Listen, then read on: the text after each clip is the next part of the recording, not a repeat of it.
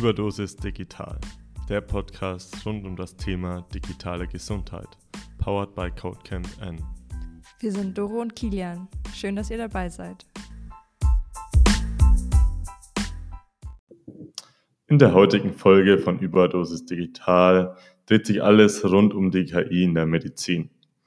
Für dieses spannende Thema konnten wir den renommierten Professor Dr. Klucken vom Uniklinikum Erlangen als Gesprächspartner gewinnen. Ja, wir sprechen über natürlich seine Arbeit ähm, im Uniklinikum und seine anderen Posten, aber Professor Klucken gibt uns auch spannende und tiefe Einblicke in die Anwendungsfelder der KI in der Medizin.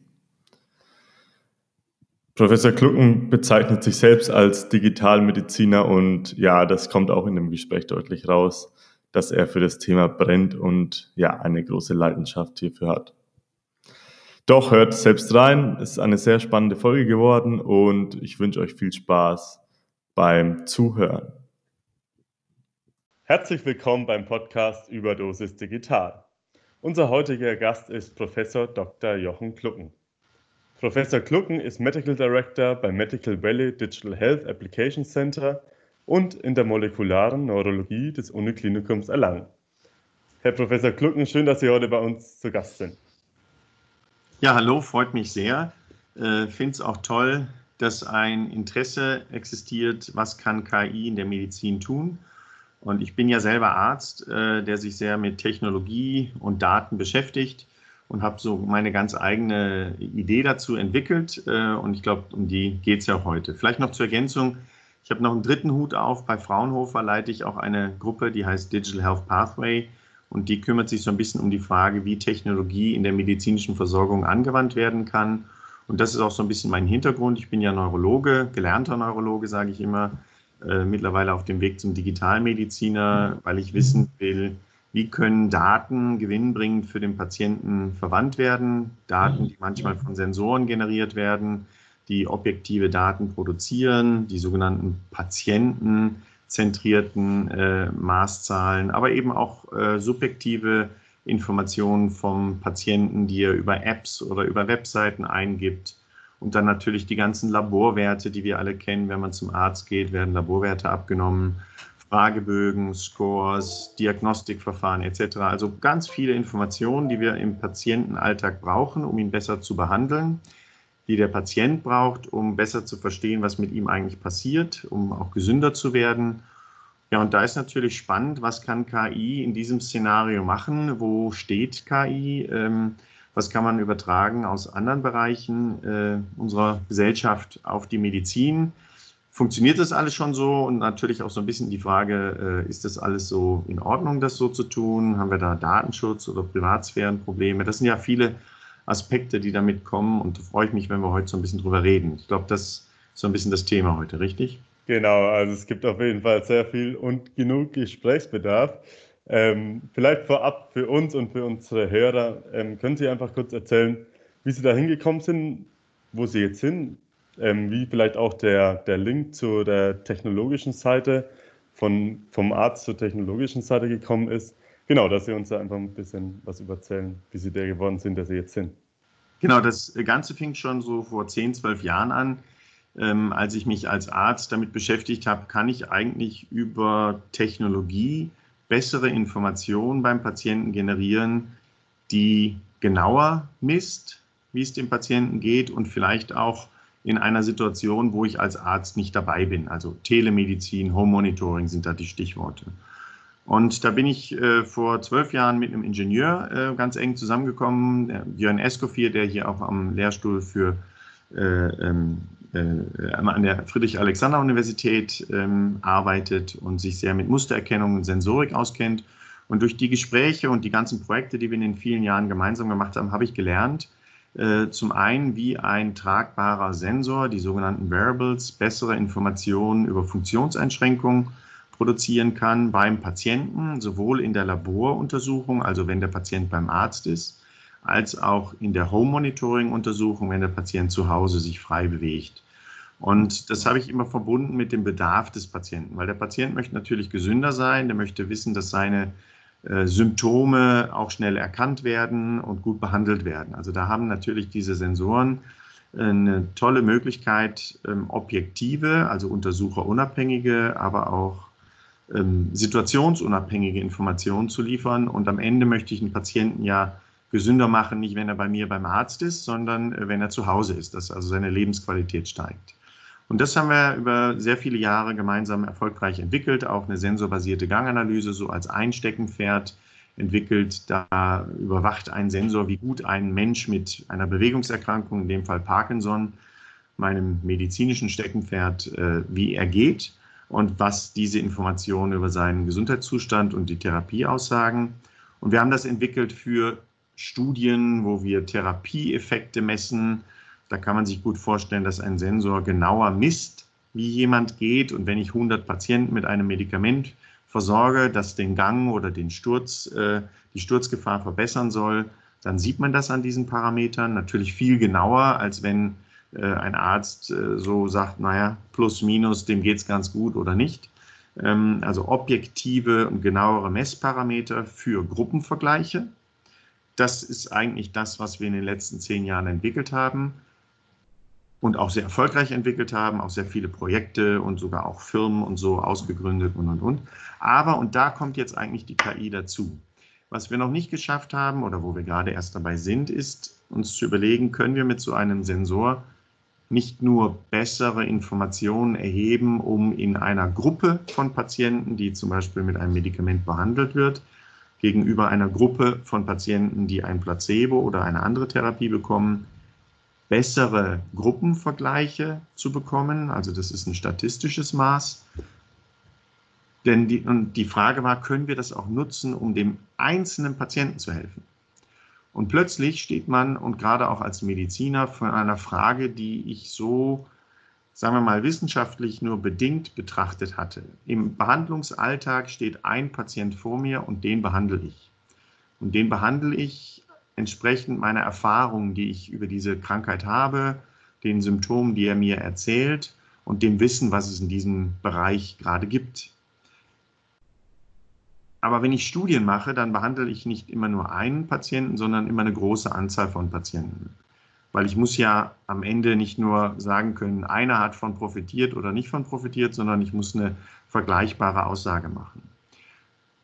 Und die Idee, einen einzelnen Menschen besser behandeln zu können, konnte ich bisher über Statistik nicht machen, sondern das war mein Bauchgefühl, was mir sagt, naja, meine Erfahrung mit diesen Patienten sagt, dem wird wahrscheinlich dieses Medikament helfen und der eine ist ganz gut behandelt, der andere könnte besser behandelt werden. Also all diese sogenannten Therapieentscheidungen, die ich oder Behandlungsentscheidungen, die ich machen muss, mache ich anhand meines Wissens. Und ich berufe mich dabei auf Studien, wo Gruppen von Patienten untersucht wurden, aber trotzdem muss ich ja einen Menschen behandeln.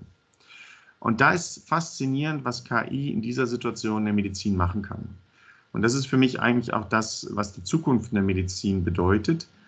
Denn KI kann die, das Wissen von ganz vielen Patienten, die behandelt wurden, sehr spezifisch übertragen auf das Szenario von diesem einen Patienten vor mir. Das heißt, über Algorithmik kann aus den Vielzahl von Patienten, die entsprechend in der Vergangenheit behandelt wurden, der, die Gruppe an Patienten herausgesucht werden, die sehr ähnlich meinem Patienten ist, der vor mir sitzt. Das ist so wie die Verkaufsempfehlung beim Online-Shop, die man bekommt, weil andere Menschen auch das gleiche Buch gekauft haben, etc. Also es ist ein sehr schöner Vergleich. Und genau das kann man in der Medizin machen. Also bisher nicht machen, weil man musste immer äh, zum Beispiel nur Gruppen mit Parkinson-Patienten behandeln. Aber durch die KI kann ich jetzt heraussuchen, dieser spezielle Parkinson-Patient mit seinem individuellen Profil, passt der nicht aufgrund seiner Daten, die er mir liefert, sehr gut zu nicht allen anderen Parkinson-Patienten, sondern einer sehr ausgewählten Gruppe von Patienten, die ich als Arzt vielleicht gar nicht so erkennen kann, die aber anhand der Vielzahl von Informationen, die über diese Gruppe der Patienten bekannt ist, genau herausgefiltert werden können. Okay. Und das ist eigentlich die Funktion von KI, mit möglichst vielen Daten ähm, Ähnlichkeiten zwischen einzelnen Patienten zu den besten Referenzgruppen für diesen Patienten zu finden. Mhm. Das heißt, ich vergleiche plötzlich nicht mehr einen Patienten mit Parkinson mit allen anderen Parkinson-Patienten, sondern mit Charakteristika, die diesen Patienten einzigartig machen. Und da kommen auch schon die Grenzen der KI dazu. Aber vielleicht will ich noch einen anderen Aspekt machen, also die sogenannte individuelle Therapieunterstützung oder die personalisierte Medizin oder das prädiktive Modellieren, was KI machen kann, mit allen möglichen Daten, die man zur Verfügung hat, ist natürlich eine wahnsinnige Weiterentwicklung in der Medizin. Ich muss einschränkend sagen, dass die Daten natürlich noch nicht vorhanden sind, sondern im Augenblick nur im Rahmen von Studien. Und diese Studien wurden in der Regel auch nicht an allen Patienten gemacht, sodass man einen guten Überblick über Patienten bekommt, sondern dann auch wieder an ganz besonderen Patienten nur, die ausgewählt wurden im Rahmen der Studie. Das heißt, die Datenqualität von Daten, die wir heutzutage haben, hat auch ihre Grenzen für diese Art der KI. Ähm, aber in Zukunft werden wir durch diese Sensoren natürlich viel mehr Daten bekommen und auch die Aktivitäten, die es um die elektronische Patientenakte gibt, also wo die Daten aller Patienten auch gesammelt werden. Wir werden in Zukunft diese Datengrundlage haben, die sicherlich einige Social-Media-Plattformbetreiber heute schon haben für andere Bereiche, vielleicht sogar auch für medizinische Bereiche. Und das ist natürlich wichtig, dass wir nachziehen, um eben zu verstehen, wie kann KI dem Patienten helfen. Vielleicht würde ich da ganz kurz einhaken. Ähm, Sie meinen ja, Sie brauchen viele Daten ähm, und Sie haben die ganzen Daten noch nicht. Wie wollen Sie die denn in, in Zukunft erheben und welche Datenparameter braucht man denn im konkreten Anwendungsfall von der Sensorik? Also für die KI braucht man immer einen Typ von Daten. Das sind alle Daten, die man kriegen kann. Und einen anderen Typ, der sagt, das ist das, was eigentlich die KI vorhersagen soll. Also die Annotation oder der Prädiktor. Das heißt, Irgendwer muss der KI zum Trainieren helfen und sagen, dem Patienten geht es gut oder dem Patienten geht es schlecht. Also zum einen brauche ich vom Arzt die Information, ist die Behandlung eigentlich wirklich gut oder schlecht? Und da sind wir in der Erhebung dieser einen Information noch wirklich in den Anfangsstadien, weil wie gesagt, als Arzt bin ich gar nicht gewohnt, in irgendeiner standardisierten Form Daten zu erfassen, wo meine Bewertung, die ja die KI quasi vorhersagen soll, äh, sinnvoll erfasst wird. Also die Arztdaten, die müssen wir noch erheben und das bedeutet, wir müssen Behandlungserfolg in bessere stratifizierte Daten packen und das machen wir gerade. Gibt es auch sehr viele Förderungsprojekte, die auf EU-Ebene, auf Bayern-Ebene, auf Deutschland-Ebene genau das unterstützen, dass man sagt, wir brauchen die sogenannten Real-World Data, also die Daten aus der echten Behandlung. Und das sind aber nicht nur Patientendaten, sondern eben auch die Daten der behandelnden Ärzte um genau die KI besser trainieren zu können. Und, Und die Arzt, anderen Daten ist der, ganz der einfach. Arzt gibt die Daten dann in eine Datenbank ein oder wie, wie schaut die, die Datenerhebung dann letztendlich aus? Ja, genau, das ist der Punkt. Der, wir müssen irgendwo diese Information vom Arzt erheben. Mhm. Und im Augenblick, es wird ja schon ganz viel Information vom Arzt erhoben und die Krankenkassen haben die Information. Da hat ja auch jeder Angst davor, dass sie dann plötzlich auch noch Informationen bekommen, die sie gar nicht haben wollen. Das ist ja auch berechtigt. Aber grundsätzlich haben wir die Daten natürlich. Nur sind die Daten erhoben worden primär aus abrechnungstechnischen Zwecken. Das heißt, wenn ich jetzt die Diagnose im Krankenhaus oder in der Arztpraxis eingebe, und die liegt dann auch strukturiert vor natürlich, diese Information, habe ich das gemacht, nicht um den Patienten besser zu behandeln, sondern um mein Geld zu bekommen. So funktioniert halt das System. Das bedeutet aber auch, dass die Qualität dieser Daten über die Behandlung nur bedingt aussagekräftig ist. Das heißt, wir müssen jetzt tatsächlich viel tun, um die Behandlungsqualität auch in Daten zu packen. Und bei Behandlungsqualität gibt es immer drei ähm, Ebenen, äh, prozedurale, strukturelle und Ergebnisqualität. Prozeduren heißt, welche Verfahren werden angewandt, damit es dem Patienten besser geht, das erfassen wir.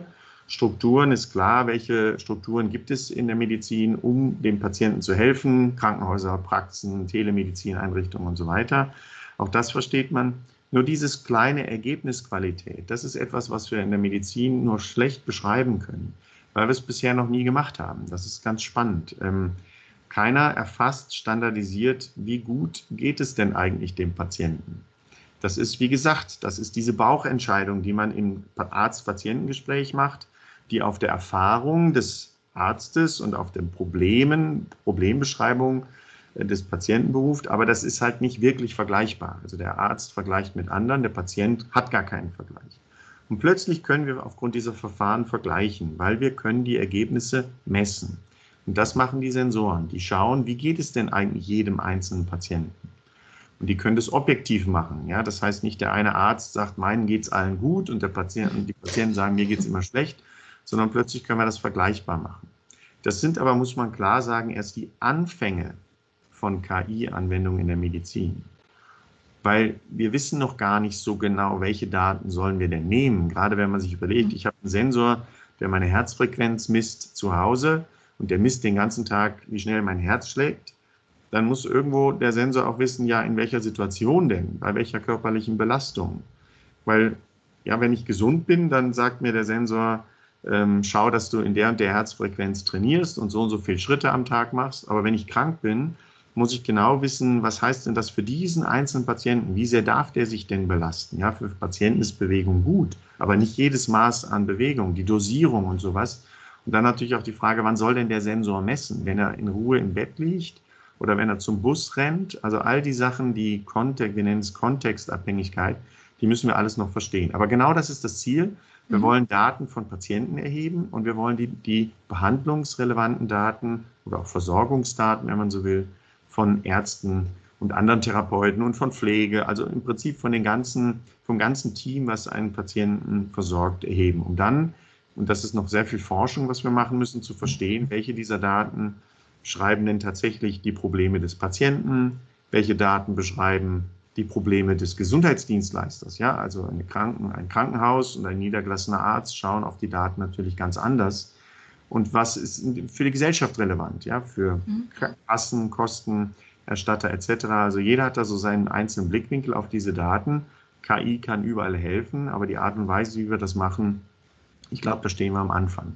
Aber vielleicht, um das noch zu ergänzen am Schluss, ähm, das neue Gesetz vom Herrn Spahn, das digitale Versorgungsgesetz. Das definiert jetzt erstmalig für diese ganzen Patienten-Apps, da gehören auch die Sensoren dabei, die der Patient sozusagen im Alltag trägt, ähm, wie diese Apps nicht nur nachweisen müssen, dass sie irgendwie dazu führen, dass es dem Patienten besser geht, sondern auch wie dieses, diese Ergebnisqualität gemessen wird. Und plötzlich entsteht hier ein Druck in der Medizin, auch von dieser Ergebnisqualität, ähm, in dem Fall heißt es der positive Versorgungseffekt, so steht er da im Gesetz. Und der steht auch da erstmalig in diesem Gesetz. Und dafür gibt es dann am Ende auch Geld. Und das ist natürlich sehr spannend, wenn also jetzt KI einen positiven Versorgungseffekt erzielen kann, sprich dem Patienten geht es in irgendeiner Art und Weise auch wirklich gesichert besser, dann gibt es dafür Geld. Und das ist natürlich ein Hebel, mhm. der jetzt einen sehr großen Druck auch für KI-Entwicklungen machen wird weil, und das ist vielleicht noch so ein Punkt, heutzutage wird KI für patientenzentrierte Behandlung nur bedingt eingesetzt, aber in der Diagnostik ist es schon sehr stark. Also zum Beispiel Bildgebung, wo man aus Röntgen- oder Kernspinbildern mittels KI bessere ähm, Diagnosen treffen kann, bessere Untersuchungsergebnisse bekommt. Ähm, in der Diagnostik, wo man äh, aus, aufgrund von vielen Parametern und Informationen bessere Diagnosen stellen kann. Aber wie gesagt, in der Behandlung ist es noch für den einzelnen Patienten im Augenblick noch, noch nicht so etabliert. Das wird aber sicherlich durch, auch durch die Gesetzgebung und auch die Entwicklung in der Algorithmik und auch in dem Verständnis, was zunehmend Ärzte auch bekommen und auch die Patienten selber, nicht zuletzt die Corona-Krise hilft da, ähm, dass man merkt, okay, die Daten können nicht nur schaden, sondern auch nutzen. Und dazwischen werden wir sicherlich die nächsten fünf bis 15 Jahre sehr viel Diskussion und aber auch sehr viel Innovation erleben. Mhm. Sie haben das Thema ähm, Sensorik in der Parkinson-Erkrankung angesprochen. Da würde ich gerne noch mal tiefer reingehen, wie der ganze Mechanismus funktioniert. Vielleicht können Sie ja kurz noch mal die Erkrankung und das Erkrankungsbild anschneiden und inwiefern die Sensorik über den Schuh funktioniert und ähm, dahin zu vielleicht auch noch, in welchem Erkrankungsstadium die Ihre Patienten sind, in welchem Krankheitsstadium nutzt Ihnen diese Sensorik? Ja, das ist ein, ein ganz konkretes Beispiel jetzt an dem Beispiel Ganganalyse das mhm. wir bei Parkinson entwickelt haben. Ganganalyse bedeutet, ein Sensor am Schuh erfasst, wie ein Mensch geht. Und aus diesen Beschleunigungsinformationen äh, wird dann über Mustererkennung und maschinelle Lernverfahren berechnet, zum Beispiel, wie lang ist denn der Schritt, wie hoch wird der Fuß vom Boden abgehoben, etc. Aber es können auch, und da kommt schon wieder KI dazu, auch komplexere Informationen erhoben werden, zum Beispiel, was für ein Sturzrisiko hat ein Patient, ähm, hat er Zeichen für eine gute oder schlechte Beweglichkeit, weil Parkinson hat eben eine Gangstörung als Charakteristikum, eine Bewegungsstörung. Und die führt eben dazu, dass mit zunehmendem Krankheitsverlauf das Gehen eingeschränkter wird. Zuerst wird das Gehen eher so kleinschrittig, dass man nicht mehr so schnell und so große Schritte machen kann. Dann kommt eine Gangunsicherheit dabei, das heißt, äh, die Stabilität ändert sich. Übrigens damit auch die Gangparameter, auf die man achten muss. Mhm. Und später hat man dann auch eine Sturzneigung, wo dann auch wieder andere Ganganalysen notwendig sind. Und dann gibt es auch im Tagesverlauf sogar Veränderungen, wo manchmal der Gang sehr gut sein kann und dann aber auch wieder sehr schlecht. Das sind die sogenannten Motorfluktuationen. Das heißt, man muss, es reicht nicht einfach nur einen Sensor zu haben, der irgendeinen Parameter misst, sondern man muss das tatsächlich auch anpassen an den Krankheitsverlauf und an die individuelle Situation des Patienten und, und das ist eben, was auch oft in der Technik übersehen wird, an die Messumgebung. Also wo messe ich denn jetzt gerade? Wir machen gerade Studien, wo wir den gleichen Gangparameter, der irgendwie schon seit 10, 15 Jahren bekannt ist, die Schrittlänge zum Beispiel, wo wir einfach gucken, können wir die Schrittlänge mit der gleichen Technologie, mit der gleichen Sensorik unter Laborbedingungen beim Arzt äh, genauso messen wie zu Hause, wenn der Patient in der Wohnung rumläuft, durch Türen, über weiche und harte äh, Fußböden etc. Und die Aussage ist natürlich, nein, das ist nicht das Gleiche. Aber, und das ist das Spannende, wenn ich jetzt Patienten zu Hause vergleiche, denen es sehr schlecht geht und Patienten, denen es sehr gut geht, dann unterscheidet sich der Gang und der Gangparameter bei diesen Patienten deutlich, also die Schrittlänge. Aber es ist nicht die gleiche Schrittlänge, wie sie im Labor gemessen wird. Ist ja klar, die Umgebung ist anders, die, äh, das, der Patient ist in einer anderen Situation, kein Weißkittel steht daneben und so weiter. Also das heißt, dieser Umgebungseinfluss ist ganz entscheidend, um eine sinnvolle Information aus einem sonst korrekt gemessenen Parameter zu machen. Ja, Schrittlänge ist eben nicht gleich Schrittlänge und das gilt auch für Herzfrequenz und alle möglichen anderen Informationen. Sehr viel Verständnis muss noch entwickelt werden, wenn ich das jetzt sozusagen im freien Gehen messe. Auch wenn man sich an seine Fitness-Tracker erinnert, äh, wenn der Fitness-Tracker weiß, ich jogge gerade, dann misst er sehr genau. Wenn ich ihm nicht sage, was ich tue, tut er sich schwer, äh, mir irgendeine sinnvolle Information zu geben. Also da muss auch quasi auch äh, Algorithmik noch besser werden über die Fusion von verschiedenen Daten, vielleicht auch GPS-Daten, Aktivitätsdaten ähm, etc. besser noch herauszufinden, in welcher Situation soll ich eigentlich messen. Und das ist die Herausforderung, mit, auf der wir gerade auch beim Parkinson stehen. Und die andere Herausforderung ist eben genau die, wie kann ich jetzt einen Parameter oder vielleicht 20 oder 50 gleichzeitig so nutzen, um für diesen einen Patienten zu prädizieren, wie gut sollte es ihm eigentlich gehen, um dann seinen Zustand besser bewerten zu können. Das ist der sogenannte Clinical Decision okay. Support und das muss eben die KI dann auch jetzt ganz speziell am Beispiel Ganganalyse liefern. Das haben wir noch nicht gelöst, da arbeiten wir noch dran mit der Uni hier und mit Fraunhofer und allen Kräften, weil das ist tatsächlich noch ein Forschungsprojekt.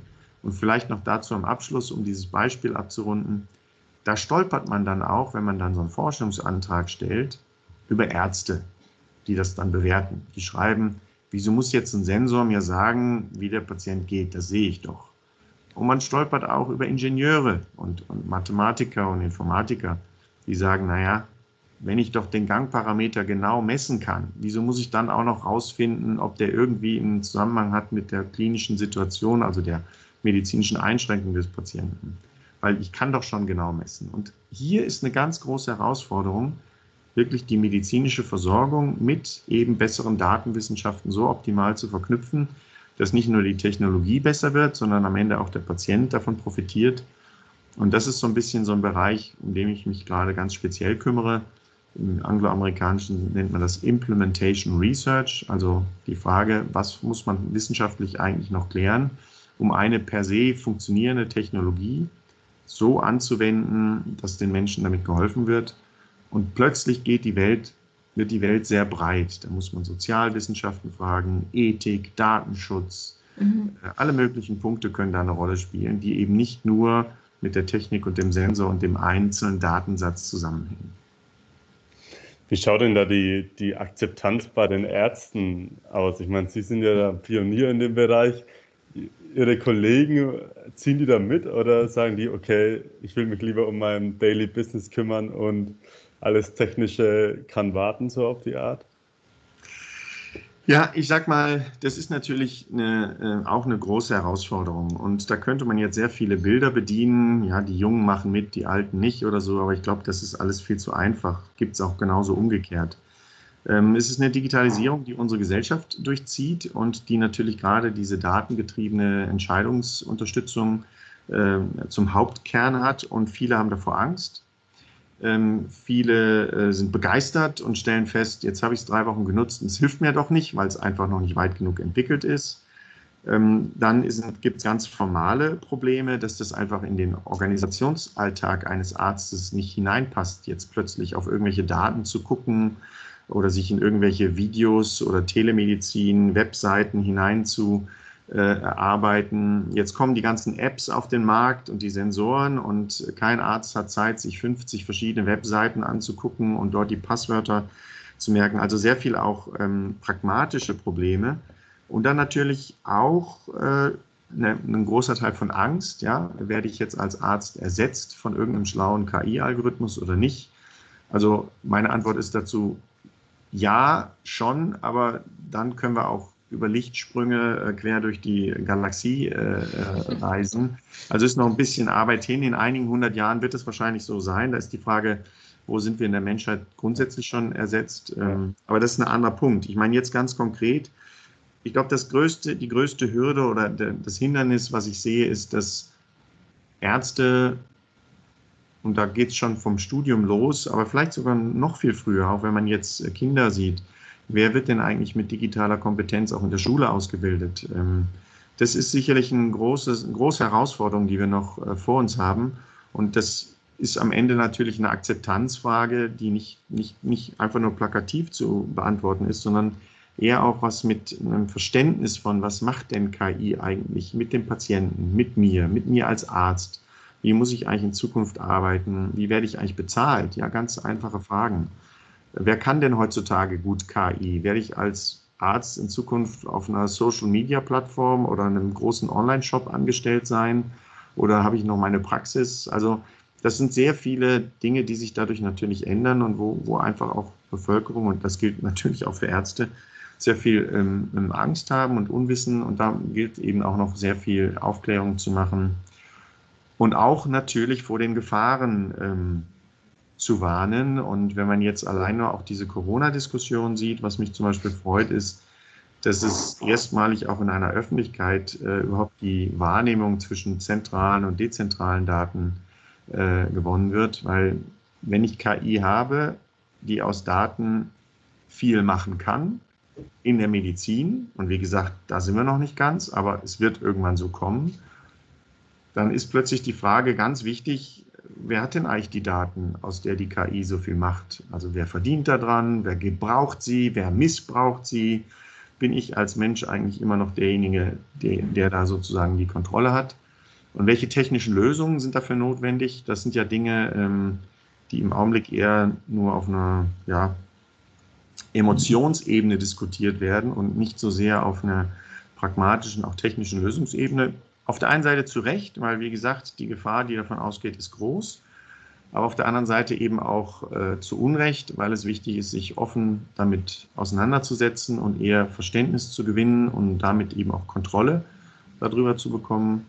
Und da merkt man, dass sicherlich auch jetzt diese Diskussion um die neuen Corona-Apps und Tracking-Apps und wem gehören die Daten, die sollen dann bei dem Smartphone liegen und nicht auf irgendeinem zentralen Server, wo alle drauf gucken können das sind so die ersten Ansätze, wo ich glaube, dass auch eine Gesellschaft sich in die richtige Richtung entwickelt, um sich für die Power von KI in der Medizin jetzt speziell, aber natürlich auch in allen anderen Bereichen äh, zu wappnen äh, für die guten und die schlechten Möglichkeiten. Das ist sicherlich noch, äh, das ist ein Punkt, wo ich glaube, wo auch Ärzte und Ärzteschaft ihre eigene Rolle ganz anders definieren müssen, weil sie müssen mitmachen. Da rufe ich auch immer auf. Ich bin auch in sehr vielen Ärztegremien tätig was Technologie, Telemedizin und sowas angeht, einfach auch um, um Ärzte dazu zu bewegen, also nicht nur Ärzte, auch andere Therapeuten, äh, Psychologen, äh, Pflege etc. Also es geht ja nicht nur, nur um Ärzte, es geht eigentlich um das gesamte Team, was sich um Erkrankte kümmert. Und die müssen ihre Rolle natürlich neu definieren. Und das ist nicht so ganz ohne. Das kann man auch nicht von heute auf morgen machen. Das ist ein Prozess und der hat viel mit Kommunikation, Verständnis und Transparenz zu tun. Und das ist nicht immer so einfach. Das denke ich mir. War auf jeden Fall schon mal äh, ein schöner Ausblick und auch schön die Chancen und Risiken angeschnitten aus allen verschiedenen Bereichen. Vielleicht abschließend nochmal die Frage, ähm, wenn es um Ausblick gibt, vielleicht können Sie schon ein bisschen verraten, ähm, wo Sie in Ihrer Forschung vielleicht, wo es noch hingehen könnte, woran Sie vielleicht gerade arbeiten. Äh, wahrscheinlich nicht zu detailliert, aber so einen groben Anschnitt eventuell. Oh, das kann ich gerne machen. Ähm, was mich wirklich fasziniert ist, wie ich mit der Vielzahl von Informationen, wenn man sie denn dann hat, umzugehen ist, um einem einzelnen Menschen zu helfen. Und ähm, wenn man in der Literatur sich gerade umschaut, KI wird in der Medizin genutzt, um Patientenverläufe vorherzusagen, zu prädizieren. Aber ich will als Arzt gar nicht wissen, wie wird sich denn der Patient, der vor mir ist, entwickeln. Ich meine, das will ich schon wissen, aber wenn mir da jetzt das ein Algorithmus sagt, dann kann ich damit nicht viel anfangen. Ich muss eher wissen, wie entwickelt sich eigentlich die Gruppe von Patienten, die diesem, der vor mir sitzt, sehr ähnlich ist. Also eigentlich will ich eine Prädiktion des Referenzbereichs haben, der für diesen Patienten optimal passt. Beispiel Blutzucker. Wenn man bei Ihnen Blutzucker abnimmt, dann vergleicht man diesen Wert mit irgendeinem Wert von gesunden, die vor vielen, vielen zig Jahren irgendwann mal in einer großen Studie gemessen wurden. Wäre doch viel schlauer, den mit Ihrem Blutzucker zu vergleichen, als Sie gesund waren. Oder noch gesund oder gesünder als gerade oder nur ein bisschen krank. Und da ist die Frage, wie sieht es bei anderen Menschen aus, die sich in einer ähnlichen Situation befinden wie Sie? Dafür braucht man sehr viel Daten, aber wenn man die hat, kann man eben nicht nur prädizieren, wie es Ihnen geht, sondern man kann auch den für Sie am optimal geeignetsten Referenzbereich prädizieren. Und das finde ich sehr spannend, diese Frage, weil als Arzt, und da komme ich eben wieder in die medizinische Anwendung zurück, ich möchte am liebsten so eine Art, so eine Art Ampelsystem haben, rot, gelb, grün oder so, wo ich als Arzt relativ mit einem Blick sehe, schau her, die ganzen Sensordaten und Labordaten und Bildgebung und alle möglichen anderen Diagnostikverfahren. Da liegt der Patient gerade im grünen Bereich. Und dieser grüne Bereich ist eben nicht der Bereich von Gesunden, sondern von ähnlichen Patienten wie dieser, der vor mir sitzt. Und das wäre eine unglaubliche Entscheidungsunterstützung für den Arzt. Und da entwickle ich auch, auch mit meiner Fraunhofer-Gruppe gerade Verfahren und auch in, in enger Zusammenarbeit mit, der, mit den Ingenieuren, Informatikern hier an der Uni Verfahren. Wie kann man diese Referenzbereiche so optimal individualisieren, dass ein Arzt oder ein behandelnder Therapeut oder der Patient selber eigentlich auf einem Blick sieht, was los ist. Also am Ende geht es um die Optimierung von Informationen. Information heißt Visualisierung, Darstellung. Wie wird es optimal dargestellt? Ich kann keine Algorithmen schreiben, ich kann keine Sensoren bauen. Ähm, ich bin Mediziner, aber ich kann am Ende helfen und unterscheiden, ob die Information, die dort vor mir liegt, in einer Art und Weise präsentiert wird, dass ich als Arzt innerhalb von zwei Sekunden weiß, was los ist oder als Patient. Und das ist eigentlich das, woran ich auch sehr intensiv arbeite, weil das ist tatsächlich der Mehrwert. Und dann finde ich auch die Akzeptanz bei den Ärzten, bei den Patienten, weil die kriegen nicht nur seitenweise Daten, äh, die sie nicht verstehen oder nicht durchschauen können, sondern die kriegen eigentlich so auf einen Blick die Informationen, die sie brauchen. Und das hat auch sehr viel mit Standardisierung zu tun. Das müssen natürlich unterschiedliche Firmen, die dann diese Produkte bauen, die müssen das dann ähnlich nutzen, weil wie gesagt, der Arzt hat keine Lust, sich auf 20 verschiedenen Apps die Daten anzuschauen und das, das funktioniert so nicht, sondern da müssen auch, und da brauchen wir eben Mediziner, neue Standards entwickelt werden. Wie werden diese Daten visualisiert? Einheitlich. Wenn man darüber nachdenkt, und das mache ich, stellt man fest, wenn ich einen chronisch kranken Menschen habe, dann ist eigentlich wurscht, ob das jetzt ein Herzparameter bei einem Herzpatienten, ein Gangparameter beim Parkinson oder ein Lungenparameter beim Lungenerkrankten ist. Die Art, wie die Information präsentiert wird, ist immer sehr ähnlich. Und das ist wirklich was, was mich schrecklich fasziniert, zu erkennen, dass obwohl ich in meinem bisherigen Leben als Neurologe und auch noch Parkinson-Spezialist in so einem Elfenbeinturm ausgebildet wurde, dass sehr viele digitale Verfahren, die ich dabei gelernt habe, eigentlich sehr einfach auf andere Indikationen zu übertragen sind.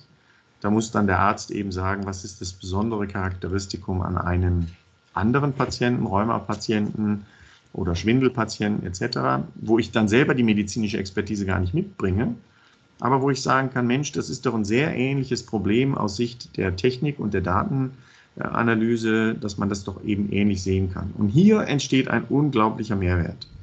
Weil wenn ich ein ähnliches Visualisierungskonzept einem Kardiologen, einem Lungenarzt, einem Kinderarzt, wer auch immer zeigen kann, dann kriegen wir natürlich auch andere Standards in der Medizin, andere Leitlinien und dann widmen wir uns, sagen wir mal, so ein bisschen für das Zeitalter der äh, aufkommenden digitalen Medizin.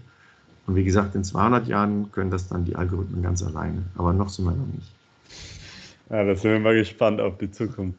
Herr Professor Klucken, vielen Dank für die sehr interessanten Einblicke in die KI ähm, in der Medizin und die praktischen Anwendungsfelder. Ich denke, wir konnten viel lernen und viel rausziehen und wünschen alles Gute bei Ihrer weiteren ja, Forschungsarbeit, aber auch in der Umsetzung in der Praxis. Vielen Dank. Ja, ich danke auch, vor allen Dingen auch über die Bekanntmachung von diesen Themen, weil das ist wichtig, dass eben auch hier Medical Valley sich immer bemüht, solche Themen eben auch auf eine größere Plattform zu bringen, damit Menschen es verstehen und nicht nur wir Forscher. Vielen Dank. Das war der Podcast Überdosis Digital.